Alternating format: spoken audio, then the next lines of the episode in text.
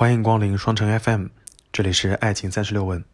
上一期节目当中，男生的回答略显笨拙，女生忍不住吐槽，嫌弃当中掩盖不了的是满满的喜欢。零零后异地初恋选手的下半期，高甜预警，欢迎来听。他就活在我心上，撑着一把伞，就站在我梦旁。我的头发有月光的柔长，却卷不起一朵云的形状。他两颊发着光，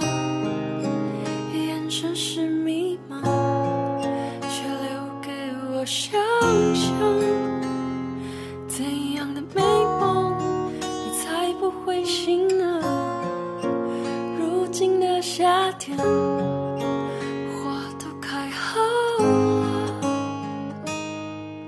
我们的爱在萤火虫的夏天时间就像那盛开的睡莲只是那一切就像蜻蜓点水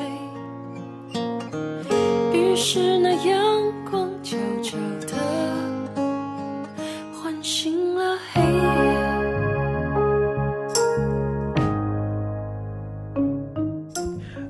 告诉你面对的人你喜欢他什么，请你老实回答。你喜欢芋头什么？有什么有什么点是你不会告诉别人的？比如说，别人都会说，正常都会说啊，他很可爱，嗯，他很聪明，然后他很细心。有没有什么其他的点？这个问题也挺直击灵魂的，嗯，让我先喝一口。压压惊。嗯就比如说，你可能跟这个人认识了两三年，就你的高中同学、大学同学认识了三五年，然后他们知道了你了有对象，然后嗯你可能会说，其实我最看重的是哪一点？你你能说出来吗？我觉得他很有自己个人的想法，而且啊虽然就会比较有举棋主见不定，对，呃，不是，嗯虽然有的时候一天一个样，但是嗯还是非常有主见。嗯，所以你会觉得，呃，保持相对的独立和依赖是有必要的，就是他有自己的主见，然后同时又对我有一些依赖，你感觉这一点是他身上的特质。啊，毛毛老师，你总结的太好了。哦，我我说说看我的想法，哎，因为我是觉得经常会有人问说，哎，你喜欢他哪里？呃，或者说你你你和他为什么会在一起？然后在那个当下，我会觉得很尴尬，尤其是我们当时双方都在现场的时候，就是 A 看着我们两个人问说你喜欢他什么，我就想说，如果我说的点不合他的意思，这个局面就很尴尬。如果如果如果我说的一些点是他不知道的，他会更尴尬。所以很多时候，呃，别人问我这种问题的时候，我的答案就是我很相信第一瞬第一瞬间的感觉，就是哦如果这个人跟我见完第一面之后，我想跟他见面第二面，想跟他继续吃饭，我觉得这个人可能就是。嗯，注定可能会发展的很好。如果这个人见完一面之后，我都想，我都在想算了，下次找个借口别见面了，可能这个人就哦不一定是对，是是我想见的，所以我很难说，嗯，有一个答案说你喜欢他哪里，或者说你特别喜欢哪一个点。我觉得这这这个对于当代人来说是很难实现的，就根据某一个点就确定我喜欢他，我觉得不太好说，可能是诸多诸多点吧。就是我要把这个题的背景跟你说一下，就是在当时那个节目当中，三对嘉宾当中有一个是歌手，有一个是作家，有一个是主持人，有一个是超模，还有两个是演员，所以他们身上肯定是有一些非常特殊的特质的。所以在那个节目当中，有一个女嘉宾说：“我跟我前夫在一起的原因是他胸大。”然后讲完之后，现场就爆笑。我我想重新根据你刚刚说的那些东西嗯补充一下。我记得之前芋头有非常官方的对外答案，说喜欢我哪里。他说的是我是一个正常人，对吧？然后我突然就想到，你刚刚说的那个，就是会有想见面、继续见下去的冲动，这个嗯。感觉是挺对的，因为之前有嗯嗯嗯。有短暂的那么呃，不聊天那么几天，确实嗯。有这种嗯，失落感。就是睁开眼之后，掏出手机发现他没给你发信息，然后你发出的事儿他可能没有回应，然后你就很着急，说他怎么还不找我啊？就是那种感觉。对，哦，那就那就上钩了嘛。他的回答你满意吗？还行吧，我觉得这个回答算是这些回答里面比较好的了。就我突然觉得这个外国人从小学水平变成了初中水平，所以他现在不是在做一道恋爱考试，他是在做一道中文考试，中文口语考试。特别搞笑，就是就是丽丽在回答这些问题的时候，真的是使尽了就是浑身解数了，已经就是还中途去喝了酒，就是为了要让自己能够刺激一下自己的这个表达欲，对吧？你知道吗？他就很像那种在参加托福口语考试的那种学生，就考前已经喝了一瓶红牛了，让自己心跳加速，结果还是说不出。就但是他也不想让这场面过分尴尬，然后就一直在说一些不知道在说什么的碎片。大家听到他的回答的时候，就会知道这个我们这个播客其实是没有脚本的，就是真的是很真实。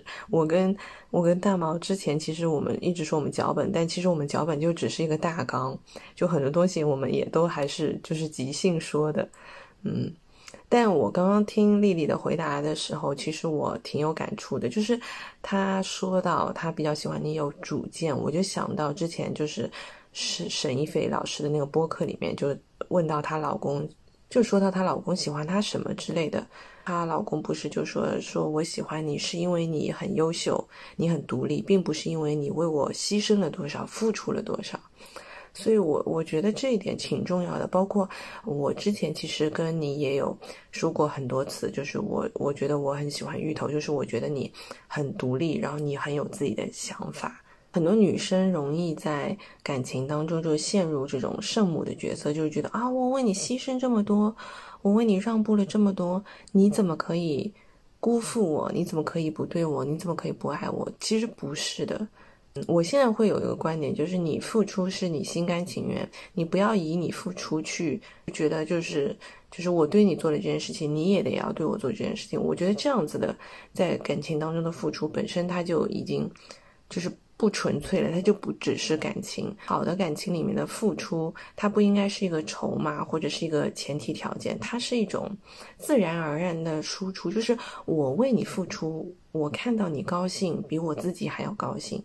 就是你的高兴可能在我的高兴的顺顺位的前面，对，而而互相吸引的这个基础跟前提应该是对方嗯身上本身有的品质，而不而不是企图说用我的付出去绑架你的感情。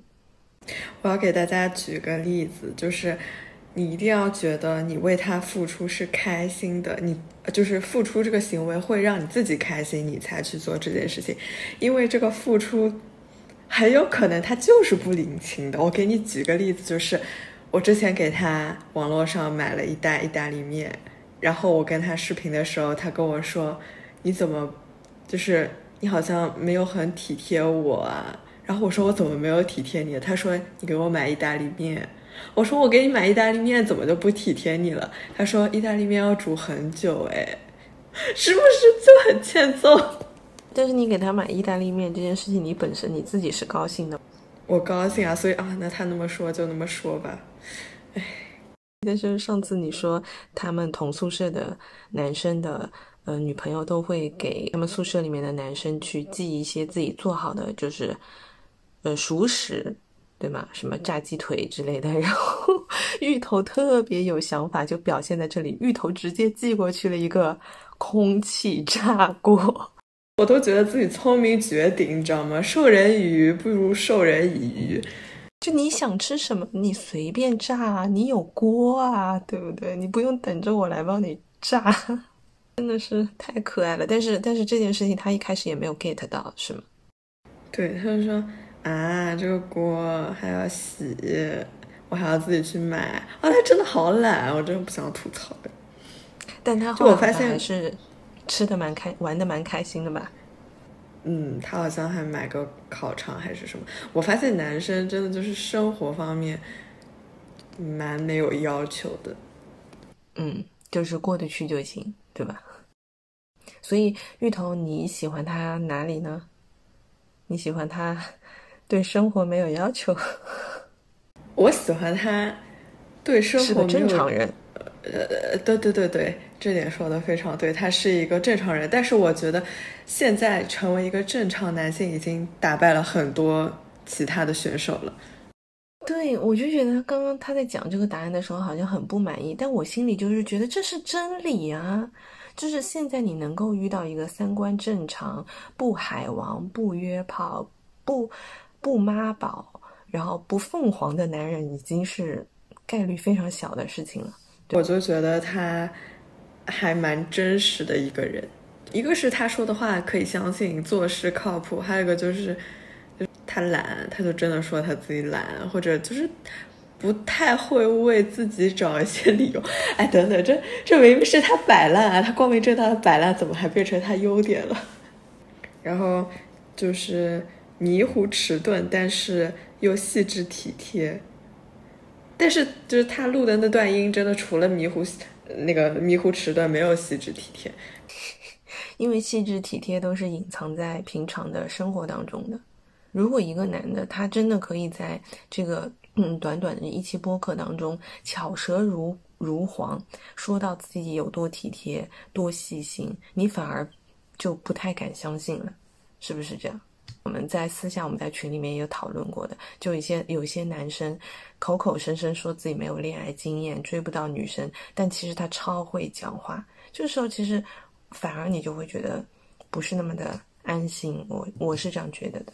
包括他刚刚说的那个再见的冲动，哎，其实我跟你说，虽然说丽丽的回答回答很淳朴，很朴素，嗯，但是但是就像我私下跟你讲的，就是我觉得他有很多的嗯想法，或者他很多的逻辑，他很多的行为模式，其实跟姐夫哥是很像的，就是包括他刚刚讲到的，就是呃，发现自己喜欢你是因为有想要再见到你的这种冲动，就就像我之前说的，就是我跟姐夫哥第一次见完面之后，他回去问我的第一句话就是我是不是你不想见第二次的人，就是他问的也是类似的这样的问题，对对对，所以我觉得他们这种生物应该都还是有一些共通之处吧。而且他说有几天没有聊天，才不是呢，就只有几个小时，他就忍不住主动给我发消息。嗯，就是对他来说已经漫长到像几天一样了，对吧？哎呦，又一次帮他说话，真的是。好，我们接下来听啊。嗯，哎，那我增补一道题，就不在不在这个列表当中。就是你们谈恋爱一年多以后，有没有就是你的心态和一开始会有哪些不同，或者哪些变化？有那个什么电视还是电影里面那个台词啊，就是什么什么之前叫人家小甜甜，现在什么什么什么，就那种感觉。现在喊你坏东西，哎，对，这个给我的备注从什么男妈妈现在改成坏东西，现在我不知道是啥。嗯嗯，哎，你你们两个人太好磕了。我我是觉得，就是这这些备注的改变，就是对你的期待也好，或者说希望也好，或者说情感价值的附加也好，我觉得都 OK 的。还有人会写狗男人，我觉得也能理解，对吧？这个好像也有一样的过吧？若干年以后，就是如果你你你们不是有一瓶酒吗？那个小时期，对你们在开那瓶酒的时候，你们可以复盘一下过往的这么多年，你们给对方添加过的备注是哪一些？我觉得这也蛮有意思的。啊，OK，男生好像给女生的的备注不太会改变，哎，不像女生会改很多的备注。甚至我有遇到过有男生就是直接给女朋友的备注就是他的全名，就是啊，就是他就是全名吗？三个字吗？啊，对啊，那那你有抗议过这件事情吗？你不会不爽吗？那就后来改了。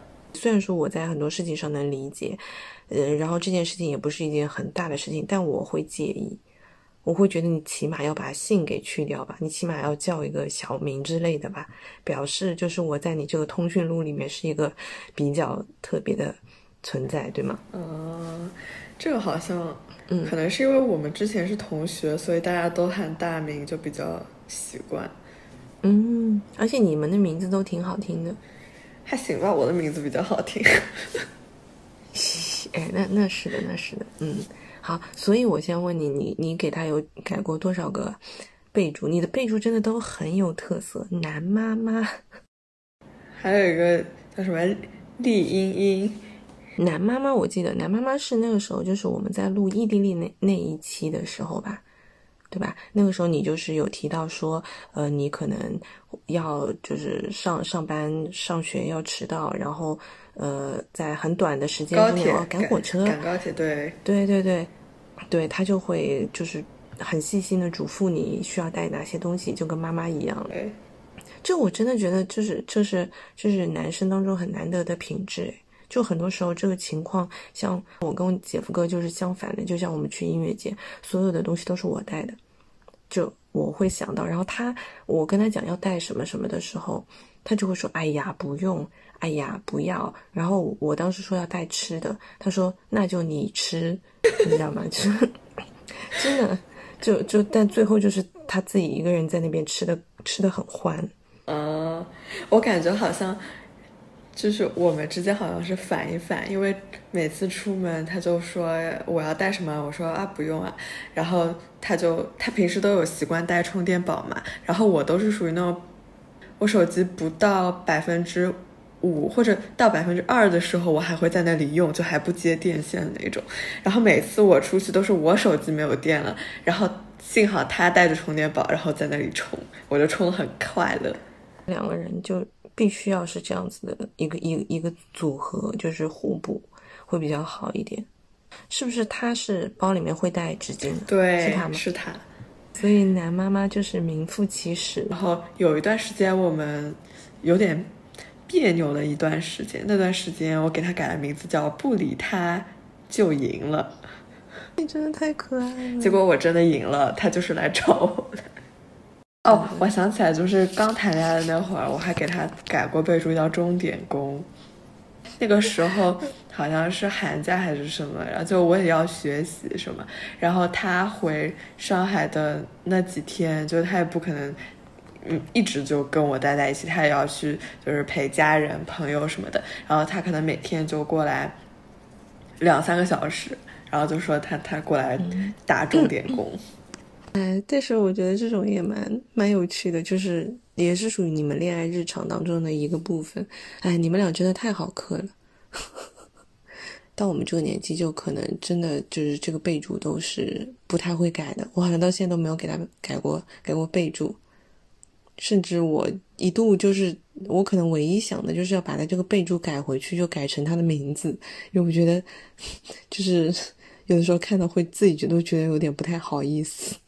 但是我有的时候，就是我就会想说啊，我们真的那么好磕吗？就是是不是因为就是大人看小孩谈恋爱，就觉得嗯会有点滤镜啊？所以我也想，就是如果做成播客的话，等到我三十多岁回来再听听看，是不是也会觉得蛮甜的？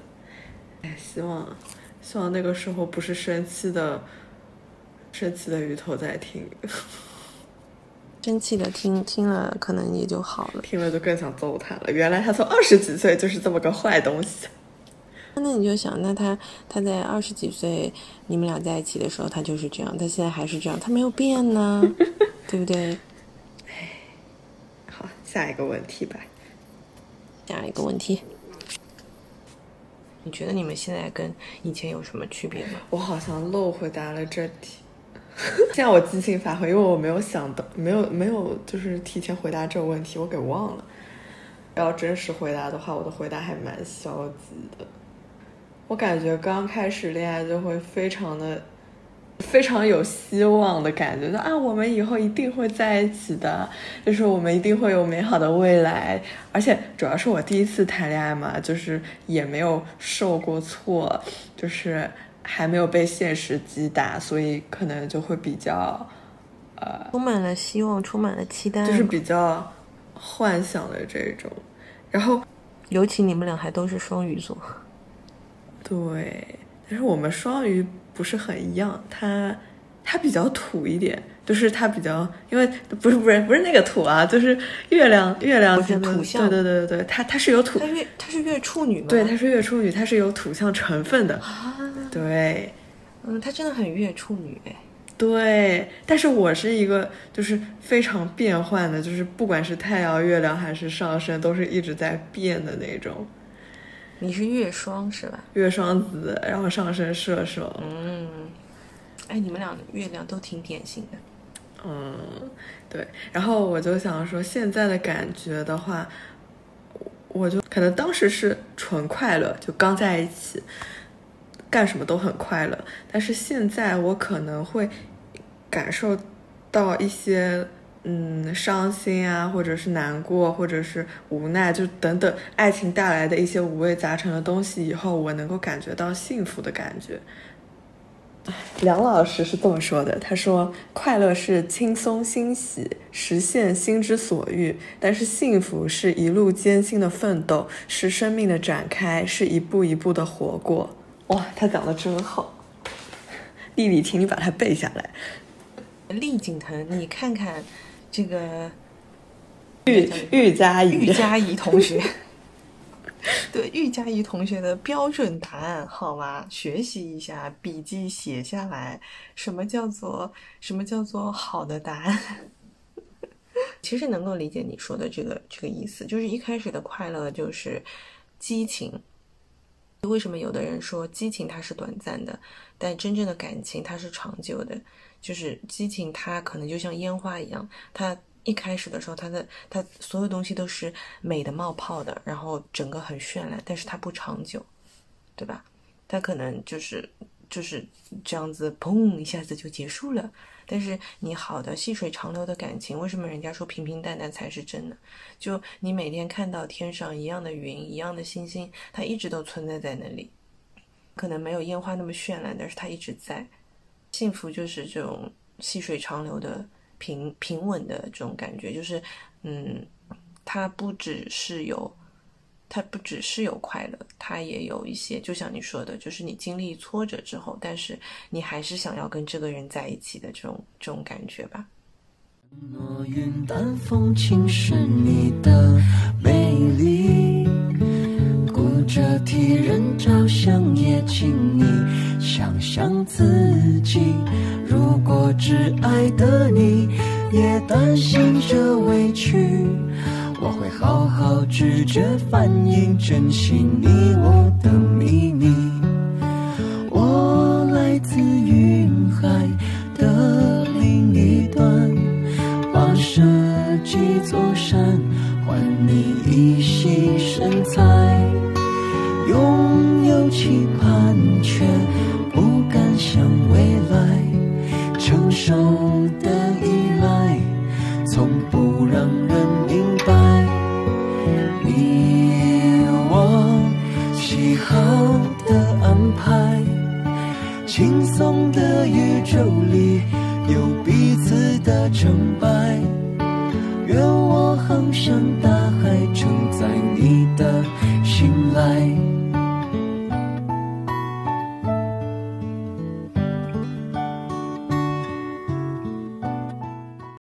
早上的气，就是因为他说，刚开始谈恋爱的时候觉得我不开心，他就紧张，然后现在他觉得我不开心，他就是不理解，就想摆烂，就是对，这是他他说的气话。第二天早上就他就说，如果我真的摆烂的话，我还跟你吵什么？我说觉得丽丽特别好，就是你在吵，你们在吵架的时候，真的，她她她其实都有很认真的在回答你，虽然她的答案不是，可能没有达到你心里面的这个预期，但是她有很认真的在跟你吵架，哎，你知道，就是真的摆烂的那种，就是你说什么他就哦，我要睡了，我累了，然后如果说包括你你们其实。呃，那天就是你还有一点说气话，说哎要分开或者怎么样，你知道就真的摆烂，就是哦好的，你懂吗？真的是真真的气到吐血。我很欣赏丽丽的一点，就是你能够看到她的在乎，就是你说不要，她说要，她完全就就是你从他当下的反应，你可以看出来，他完全一点点都没有想到想要真的摆烂，或者说他也没有想要真的就是跟你呃不走下去或者怎么样。他会觉得，虽然我累，虽然我不理解你为什么生气，但是我还是很想努力的把这段关系继续下去。就他给我看到的是这样子的一种态度。每次听你讲完以后，我就觉得哦，原来他他这么好啊。和芋头分享一个你人生当中很尴尬的一刻，我我我我可以替你回答这个问题，因为你是不太记事儿的人，所以你就是过了就过了，你也没有觉得很尴尬，所以即使那个事情啊，当下可能有些尴尬，但过了就过了，用脚抠出三室一厅，后来就啊、就过了就过了，只要没有人再哦。提，我是能想到很多尴尬的瞬间，在在在工作当中，在生活当中，我我最常见的就是我小时候自己做了什么事儿，嗯，感觉爸妈不会知道，结果呢活捉，然后呢人赃俱获，然后人赃俱获之前，他们还设局诓我，先问点问题，问完问题之后，我就满嘴否认，满嘴否认之后，我妈说你来，然后我妈就把那些罪证摆在面前，哇，那一瞬间就是尴尬。所以后来我妈就一直治我治到初中，她就会觉得就是一定要诚实，你可以有自己的想法，就不愿意说就不愿意说，但是千万不要乱说或者说谎。我觉得小时候我的尴尬瞬间是非常多的。我最尴尬的一个瞬间就是，就是我跟他在暧昧的时候嘛，就女生都会把就是跟跟这个男生的聊天记录分享给小姐妹们，然后大家一起讨论讨论。结果我这个反手一发就发给他自己，然后然后然后然后还过了两分钟我才意识到这个事情，然后无法撤回。就芭比 Q 了，然后过了一个小时，他问我：“你社死完了吗生活当中还蛮常发生的？”对，从此之后我这就种尴尬，就每次转发消息我都会头皮发麻。对，然后我现在就是要检查好多遍。我也是，我也是 double check，就是就是嗯，不不仅是就是这种把自把自己的讨论的东西发给了喜欢的男生，或者是呃，就是你在吐槽某一个人的时候，就把那个信息发给了那个人，都巨尴尬，就是头皮发麻。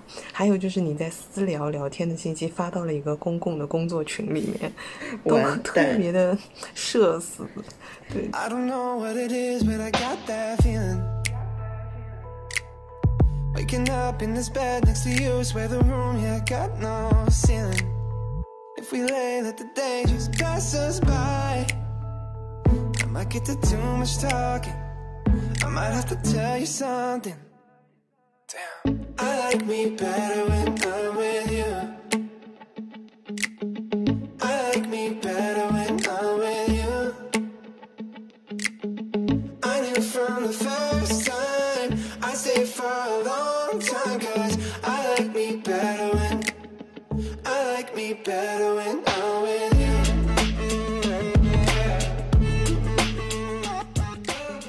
有什么人事或者物品是太过严肃或者严重的，是不能随便开玩笑的。嗯，这个就有点有点大了。我我举个具体的例子，比如说我身边有一些同事，可能呃家人离开了，所以就不能拿他的家人开玩笑。比如说你大爷的，啊就是这种，就是明令禁止的啊、别的事情我好像还挺没原则的。对，没办法，我也喜欢阴阳怪气，被阴阳怪气也是 正常的。OK，哎，那你在阴阳怪气的时候，你会考虑对方的想法吗？基本上就是说一些什么这么厉害呀、这种。好贱啊！对，嗯，那那他会那他会怎么回击呢？我觉得芋头应该是气得跳脚，就是不知道怎么回击。现在发这么厉害，我就给他发一个表情包，然后他也就回我一个翻白眼之类的表情包。这个问题当时是在那个背景当中，我把那个背景给你讲一下，就是嗯有一个男嘉宾他。呃，有的时候会特别严肃的和女嘉宾去讨论一个话题，然后那个女嘉宾就会觉得话题过于严肃，我可以跟你讨论，但是我需要让这个话题变得可以接受，所以她可能会讲个故事，讲个段子，让气氛变得稍微缓和一些。但是在那个男嘉宾看来，他就会觉得老子那么严肃跟你讨论那个事情，哦你又在这边嬉皮笑脸。啊，所以他会觉得，我如果跟你在严肃的讨论一个话题，你就不可以跟我嬉皮笑脸。那啊这是就是那个，嗯呃，这就是嗯两个人男女思想上的那个点，我感觉也是不太一样嗯的。我记得是张赫跟郭柯宇吧，就是张赫，呃，就是那道题目好像是问他说，你跟我呃在一起十年，有没有发现我有什么优点？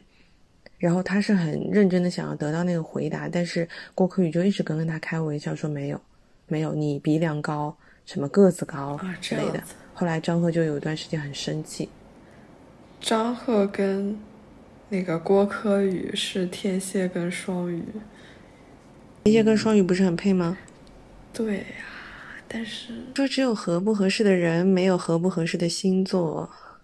对啊，我当时看到那一点的时候，我就觉得他们可能，嗯，遇到合适的人之后，他们都会是非常好的伴侣，对吧？像张赫他比较大男人一点，然后但是其实他是有有爱的，他也是会对别人好的。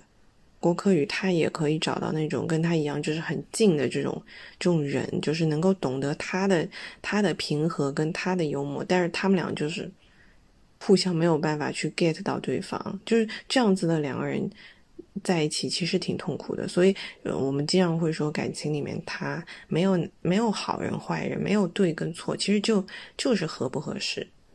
所以有的时候我在想，就是，嗯，他可以跟我不同，但是他能懂我，呃，我的点就够了。他能够懂你的点，那剩下那些不同就大家互相尊重跟包容嘛。嗯，对，你不可能找到一个跟你完完全全契合，然后完全能够懂你的人的，不太可能的。就而且可能就是这些不同才是你觉得他有趣的点，否则你会觉得啊，这个人跟我一样，我都知道我自己所有的好的不好的，那还有什么有趣的？对呀，对呀，对呀，对呀，对呀。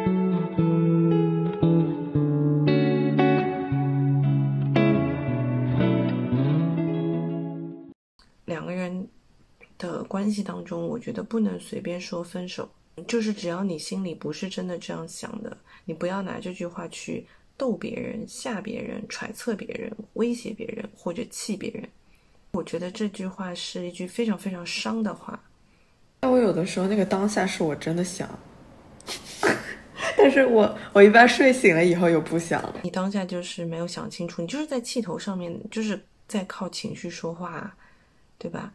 所以我说，就是最好的办法就是不要在晚上吵架，十点过后不要吵架，十点过后有任何气就说睡觉吧，明天起来再说，没有什么事情值得你牺牲睡眠，对吧？这也是为什么我们把那个群的名字改掉了。嗯，早睡解决一切问题，OK。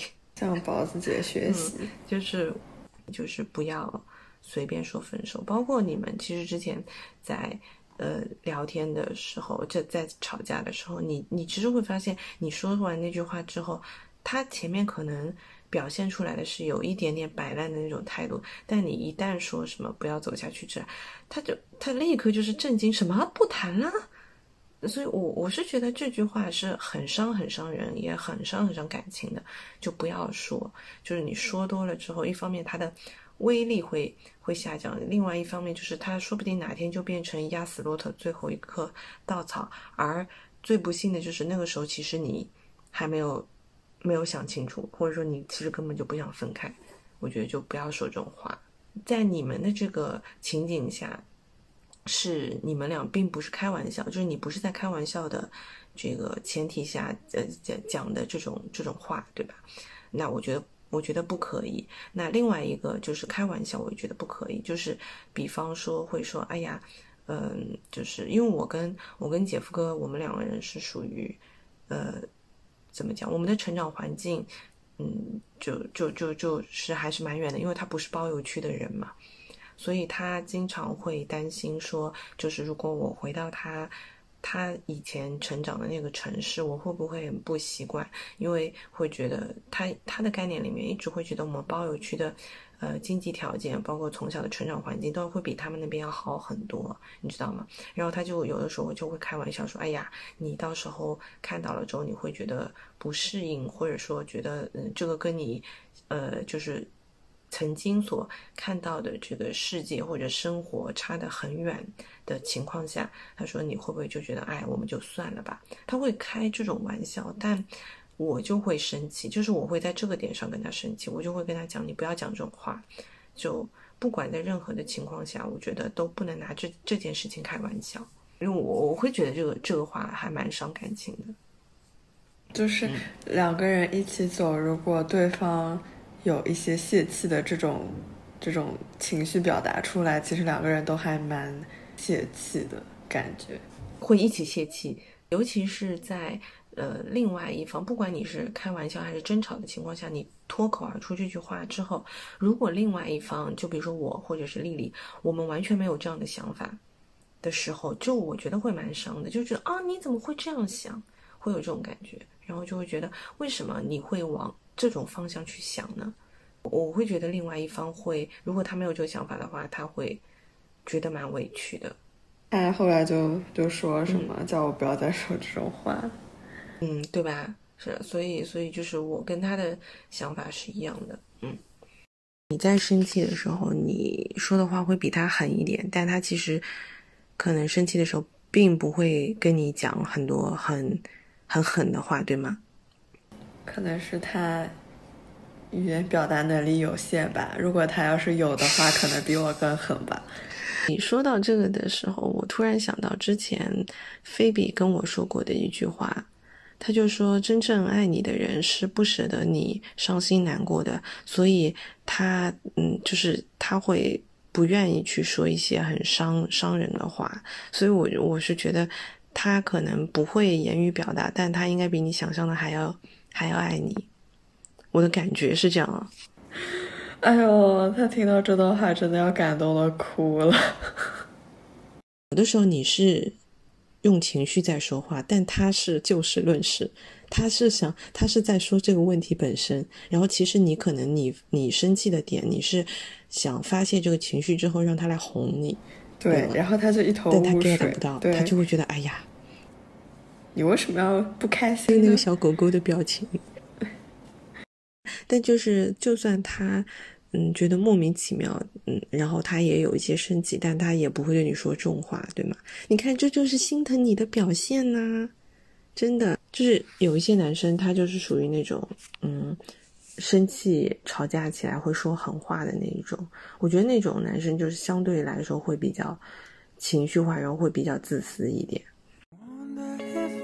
miss me. It's been a long year. Winter has snowed, summer has shown, but I have forgotten the sweet taste of chocolate. I taste on your lips when we had our last kiss.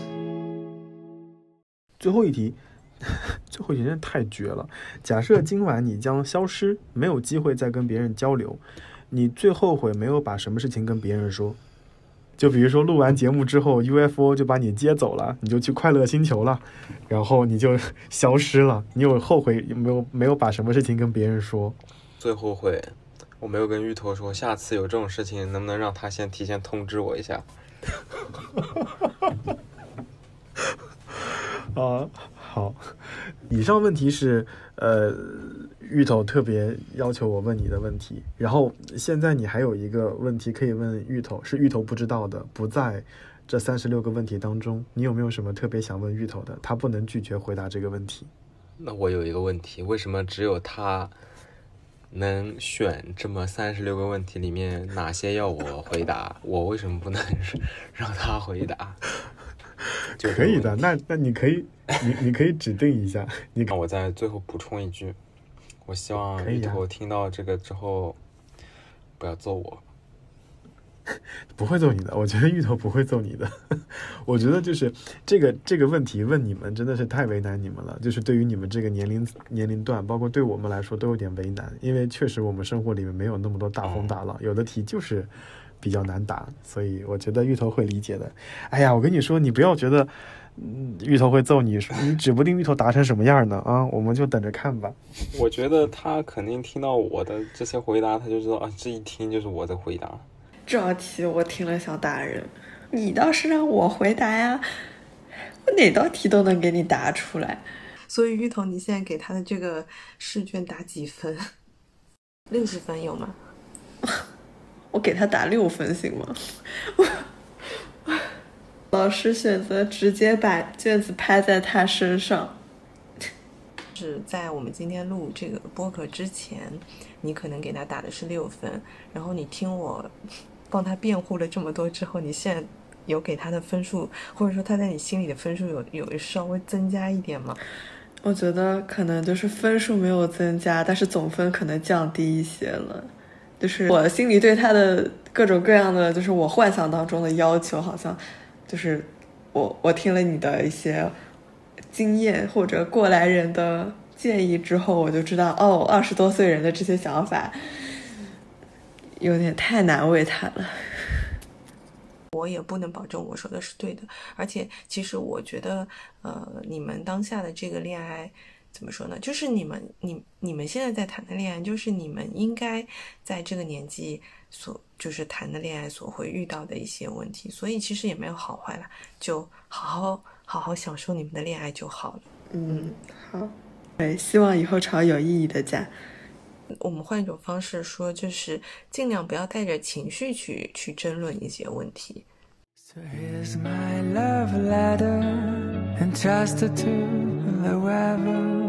Here i cross the waves and flow through the clouds.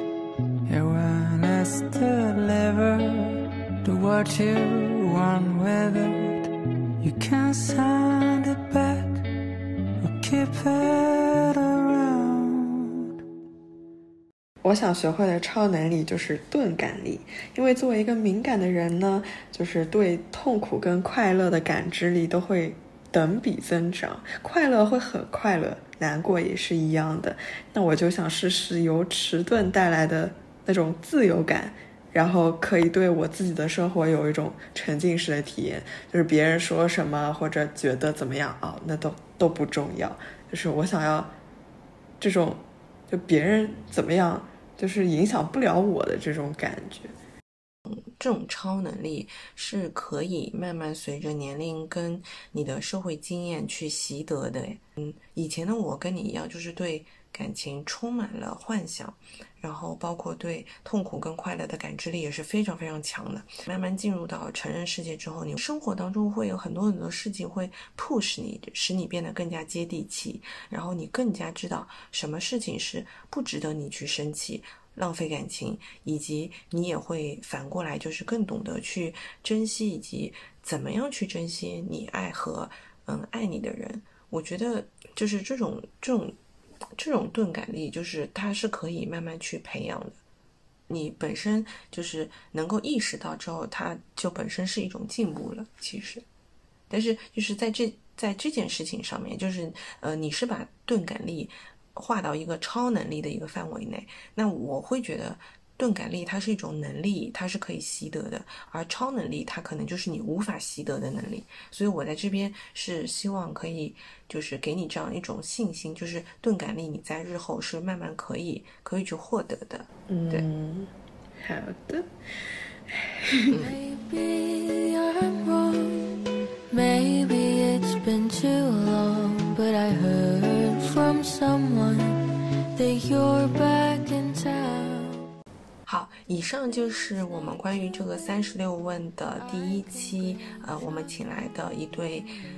在异地恋当中，然后偶尔会有一些小争吵的情侣双方对于这几个问题的一个回答。那呃，我不知道就是在听这个节目的嗯听众朋友们，你们是不是会对于我们当中所讨论的或者他们俩的回答会有一些共鸣的地方？也希望大家可以把你们对于这些问题的一些想法，嗯，多多的分享在评论区。然后，呃，或者说你对我们这一个系列有嗯任何的建议和意见，或者是呃听后感，都可以跟我们在评论区分享。那我们这一期的播客就先跟大家聊到这里啦，我们下期再见，拜拜。芋头跟大家说拜拜。这里是跟丽丽吵完架还继续决定爱她的芋头，拜拜。咦，好的，我又磕到了。嗯，我要去刷牙了，大半夜的，我感觉牙齿要被蛀掉了。好，那就这样，拜拜。I never stop dreaming about the sound of the sun playing in the background when the last night was finally spent. I was left with the memory of that child.